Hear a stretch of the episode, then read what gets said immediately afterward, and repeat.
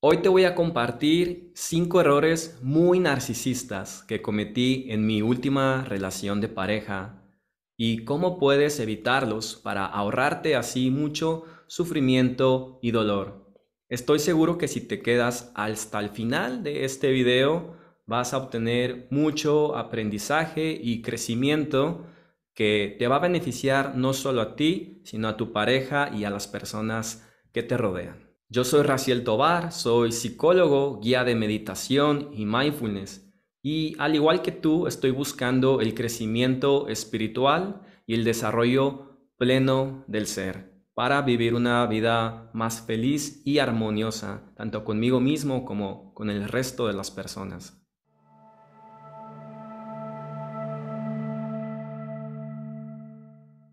Y antes de comenzar con el primer error que cometí, quiero explicarte qué es narcisismo, por lo menos para los propósitos de este video. No lo voy a explicar desde una parte clínica, sino una forma muy práctica de entender y también desde mi propia experiencia. Entendamos que todos tenemos un grado de narcisismo, sin excepción, al menos que seas un gran maestro espiritual realizado o un gran yogi. Si eres una persona común y corriente como yo, seguramente tienes un grado de narcisismo. Y podemos entenderlo de una forma muy simple. El narcisismo es una forma en la que nosotros observamos la imagen de nuestro propio yo, es decir, toda nuestra identidad, nuestro modelo de creencias, nuestras inclinaciones, gustos, aspiraciones, talentos. Es literal toda la construcción de lo que creemos que somos nosotros, pero esta mente narcisista observa esto y piensa que es un poco o mucho más importante que las cualidades de otras personas o que nuestras creencias deberían de tener un poco más de peso, un poco más de respeto o que nuestras vivencias y experiencias de vida nos han dejado más aprendizaje o que son especiales.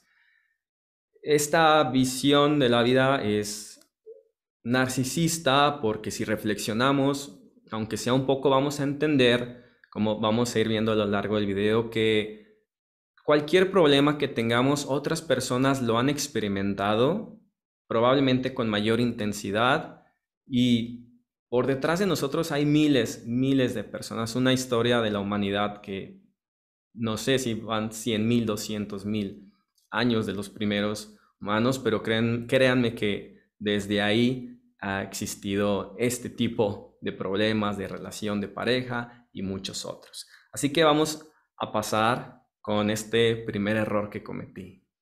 El primer error narcisista que cometí fue haberme enamorado de la idealización de la pareja que estaba buscando en vez de enamorarme realmente de la persona, de la pareja con la que yo estaba.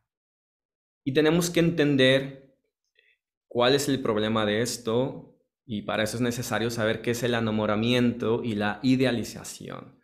El enamoramiento, quitando esta parte romántica en la que sientes mariposas en el estómago y mucha motivación y ganas de estar con esta persona, es un proceso eh, mental en el que la misma mente observa ciertas cualidades en una persona, cualidades que nosotros consideramos agradables y las exageramos o bien proyectamos estas cualidades. Pensemos en algunos ejemplos. Quizás tú eres deportista o te gustaría que tu pareja sea alguien deportista, que se cuide, que tenga una vida balanceada.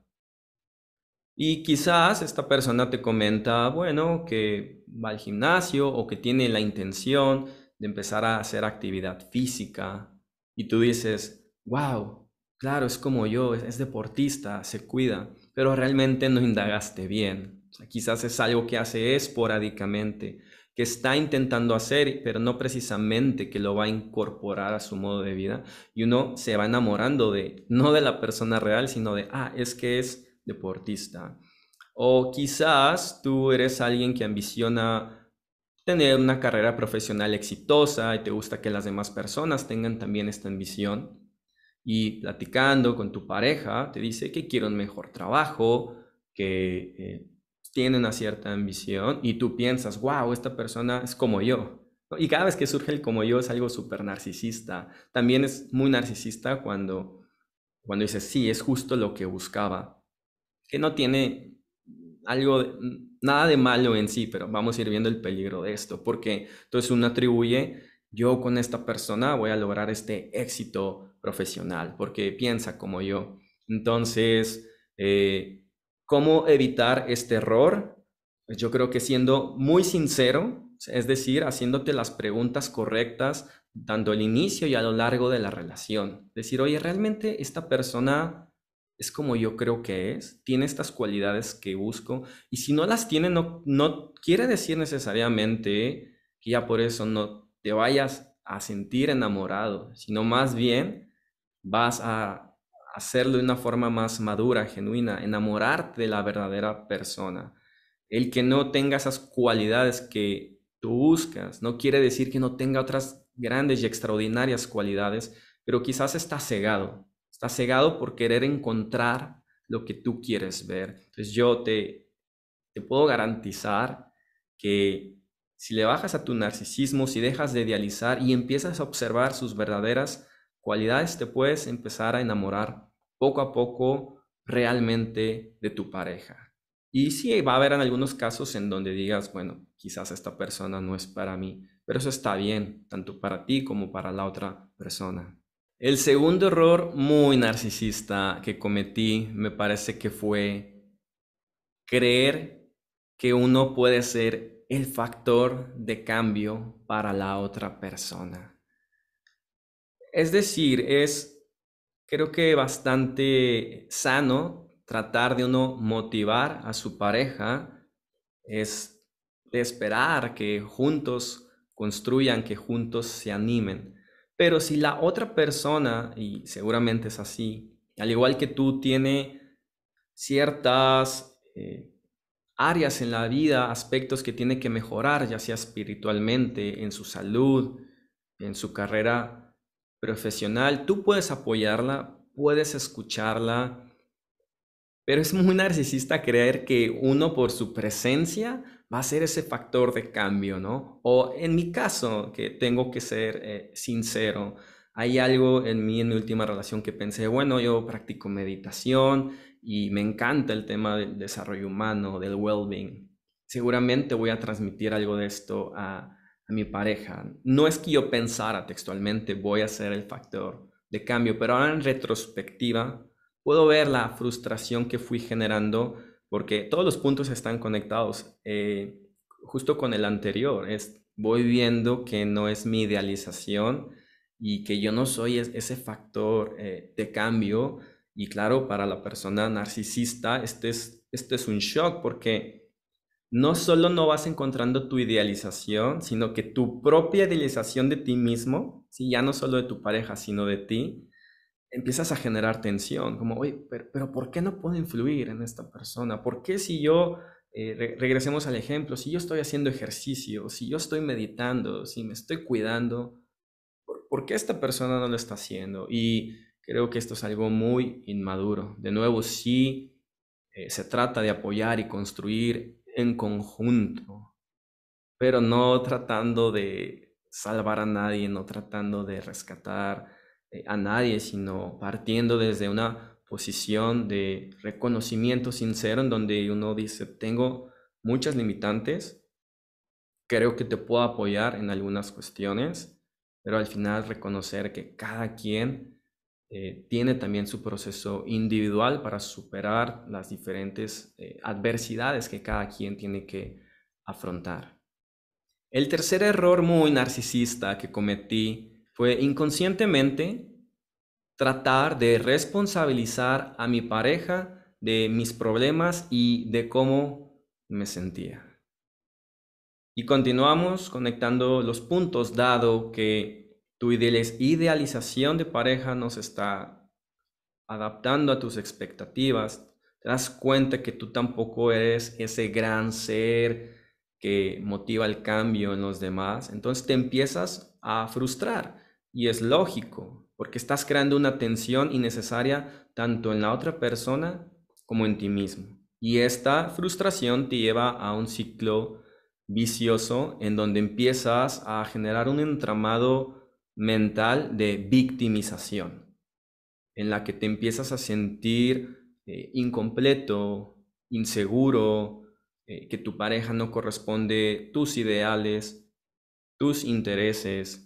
Y quiero hacer aquí una aclaración porque puede que en el plano eh, o en algún plano real, sí, estás con una pareja que no va de acuerdo a tus intereses, que no comparte tus mismas inclinaciones, pero bueno, no necesariamente esto tendría que ser una mala relación. Va a haber casos en los que quizás van a compartir un otro propósito o proyecto de vida que los mantiene eh, juntos a pesar de que eh, quizás a ti te gusta el fútbol y, y, a tu pareja no, quizás tú eres también alguien que le guste la meditación y a tu pareja no. Y no hay ningún problema. El problema es que cuando no haces estas eh, acciones o actividades, culpes a tu pareja, porque tu pareja no tiene tu, la culpa, la responsabilidad eh, de cómo te sientes. Al final, la, felicidad, el, desarrollo pleno de nuestro ser, pues es una responsabilidad individual. Entonces, si te sientes frustrado eh, porque está sucediendo todo esto, pues la forma de evitarlo eh, nuevamente es hazte las preguntas correctas. Es, me siento así, por mi pareja. O sea, mi pareja me hace sentir enojo, me hace, ella es realmente, o él, la causa de mi ansiedad, de mi estrés, o realmente la causa es que yo estoy atribuyéndole una responsabilidad a esta persona que no le corresponde y que yo estoy dejando de lado las actividades que quiero eh, realizar, eh, mi propósito de vida, el darme el tiempo quizás para ir a psicoterapia, porque claro, nos hacemos estas excusas como, como no, pues no puedo ir a terapia, porque entonces ¿qué va a pensar mi pareja? O no tengo tiempo, o es que entonces voy a gastar este dinero, que entonces ya no voy a poder gastar con ella o con él. Eh, Saben, es pura, pura victimización. El narcisista es un ente, es un ser que funciona bajo la victimización, pero la esconde con, un, eh, con una maquinaria de conceptualización y esquematización, ¿no? En donde empieza a decir, no, bueno, es que yo estoy poniendo de mi parte, es que esta persona no entiende cómo funcionan las cosas, bla, bla, bla. El cuarto error narcisista que muchos cometemos es creer que nuestra pareja tiene nuestro mismo propósito de vida o que debería ayudarnos a conseguirlo. Traigamos algunos ejemplos para entenderlo. Eh, hay muchas personas que tienen el propósito de vida, quizás lograr un crecimiento profesional, el éxito eh, económico, eh, social, bueno, éxito. Pero al fin de cuentas es un propósito para muchas personas y claro, de nuevo seguimos uniendo los puntos. Quizás durante la relación o al inicio de la misma, si tu pareja te comparte que también tiene este deseo de crecimiento profesional y tiene cierta ambición, pero este no es su propósito de vida. Quizás para tu pareja esto es una herramienta para lograr su verdadero propósito, que es crear una familia armoniosa o quizás eh, trascender mediante el crecimiento espiritual o recorrer países, conocer el mundo, contribuir a las demás personas. Entonces, para esta persona, el crecimiento profesional es solo un medio, pero para ti tú piensas que es tu propósito. Así que hoy no vamos a discutir si ese podría ser realmente el propósito de vida o no, pero supongamos que para ti lo es. Y de nuevo tú vas idealizando que tu pareja te va a ayudar y que tienen los mismos objetivos y que te va a entender perfectamente el que no pasen tiempo juntos, el que tengas que estar todo el tiempo en reuniones y que siempre quieras como más, más eh, ascender en la escala eh, profesional. Y cuando te reclama, cuando te pide tiempo para estar contigo, para compartir, eh, tú no lo entiendes, no lo entiendes porque no estás enamorado de ti, estás enamorado de, tu imagen, de tu propósito, también te enamoraste de una imagen falsa de tu pareja y esto te causa mucha, mucha frustración. Entonces, hay que tener bien claro, hay que tener mucha comunicación con, con la pareja. Justo este error creo que es uno de los que me trajo mucho sufrimiento porque de forma inconsciente yo busqué al inicio de mi última relación y durante toda la relación, que de alguna forma mi pareja me apoyara en mi crecimiento espiritual y quizás lo hacía indirectamente, pero no era su responsabilidad. Ella tiene sus intereses, su eh, proceso de vida, su forma de ser y estar en el mundo distinta eh, a la mía, pero eh, de nuevo el narcisismo crea este entramado en el que uno pues le atribuye ciertas cualidades o expectativas a la pareja que no le corresponde. Entonces es muy importante entender y eh, tal vez no es el caso de, muchos de ustedes, pero esto, saben, es muy de, diarios de un meditador, evitar los errores espirituales. Entonces, si, en algún momento estás, te pasa algo como a mí, que crees que con tu pareja vas a encontrar el camino espiritual.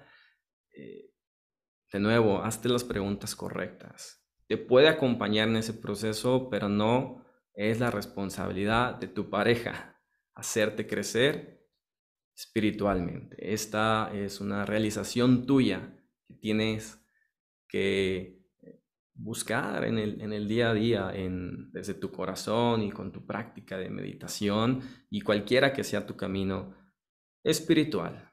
Y el quinto error narcisista que cometí durante mi relación fue generar muchísimo aferramiento, muchísimo apego.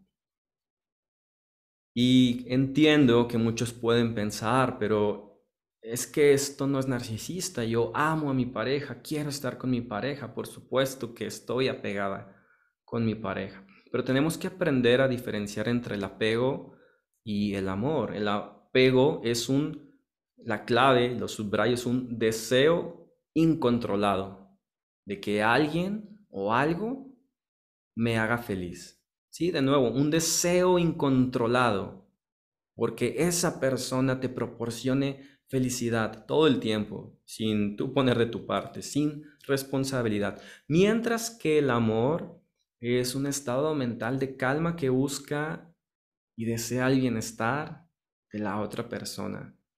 Lo desea incondicionalmente. Lo que pasa en las relaciones es que esto está mezclado todo el tiempo, entonces es muy difícil debido a que carecemos de sabiduría identificar cuando sentimos amor y cuando sentimos apego porque están mezclados y casi siempre hay más apego.